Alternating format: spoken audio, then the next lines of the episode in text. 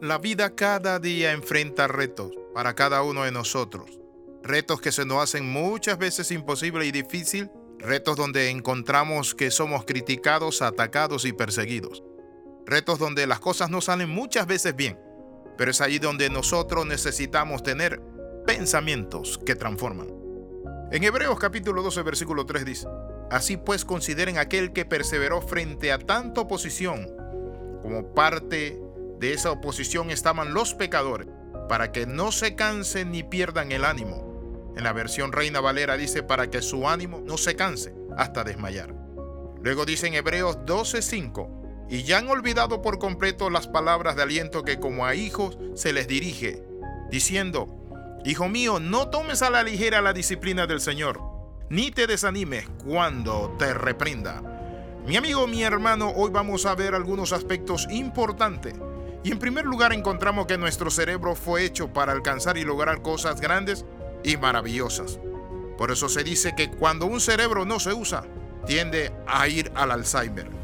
Por eso los chinos y otras culturas asiáticas están usando el método de cepillarse con la mano izquierda, peinarse con la mano izquierda, caminar, es decir, de espalda, para que nuestro cerebro desarrolle algunas funciones que se han quedado.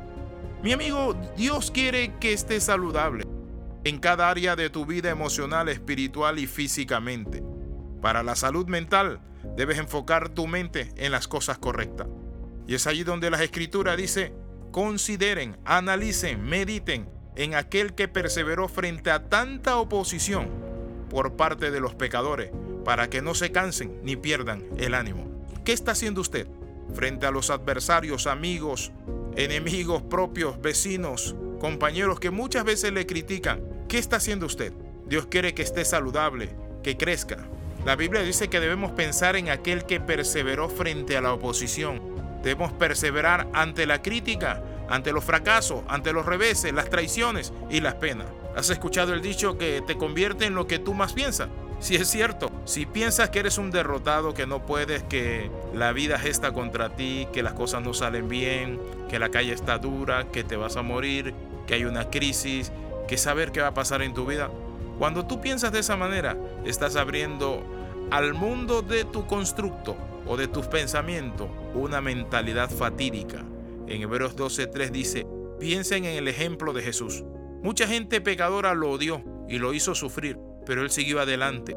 Por eso ustedes no deben rendirse ni desanimarse, no te rindas. Te dan un golpe, te dicen, te atacan en el trabajo. Las cosas no salen como tú has deseado. Se ha puesto la situación un poco difícil. Es allí donde no debes cansarte para que logres todo lo que Dios tiene para ti. En primer lugar vamos a ver cómo mantener un pensamiento de fe, cómo mantener un pensamiento altruista, cómo mantener un pensamiento emprendedor. En primer lugar, piensa en lo demás. La Biblia dice en Filipenses 2.4, no se ocupen solo de sus propios intereses, sino también procuren interesarse en los demás. ¿Te das cuenta de lo contracultural que es eso.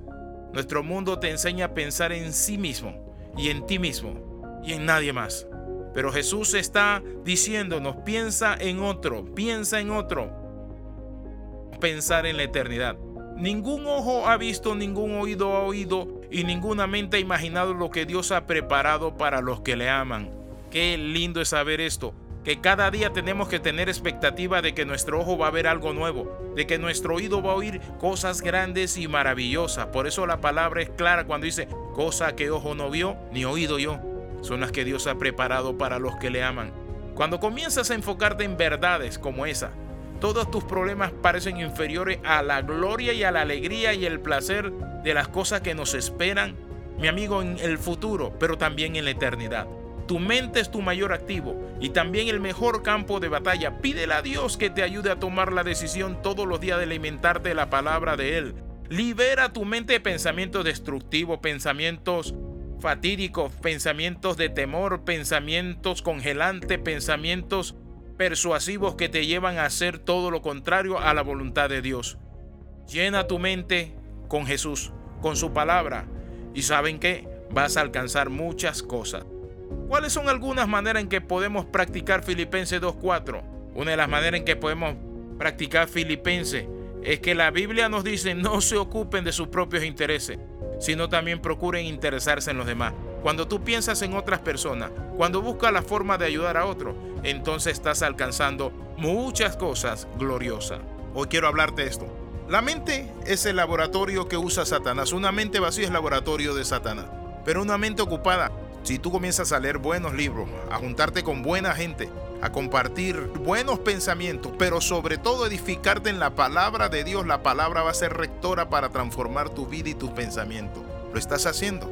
Si no lo estás haciendo en esta hora, ora conmigo y di, Señor, yo renuncio a esa mente ociosa, renuncio a esos pensamientos de mal, renuncio a los pensamientos, Padre Santo, destructivos. Tomo cautivo esos pensamientos, Padre, de desánimo. Echo fuera en el nombre de Jesús todo temor. Y creo, Señor, Padre del cielo y de la tierra, que usted me tiene en esta tierra con un propósito, Padre. Que no me debo afanar por el mañana, porque el mañana, Padre Santo, traerá su propio afán. Pero el aquí y el ahora tengo que aprovecharlo para crear pensamientos de bien. En el nombre de Jesús oramos, amén y amén. Escriba palabra de transformación arroba gmail.com o al más 502 42 45 60 89. Escuche nuestra música en Spotify, pero también en SoundCloud. Dele like y un comentario. Bendiciones de lo alto. Le saluda el pastor Alexi Ramos. Nos vemos en la próxima. Chao. Y recuerde esto, una mente ociosa es laboratorio del diablo. Una mente ocupada en Dios es altamente productiva, creativa y emprendedora. Dios le bendiga.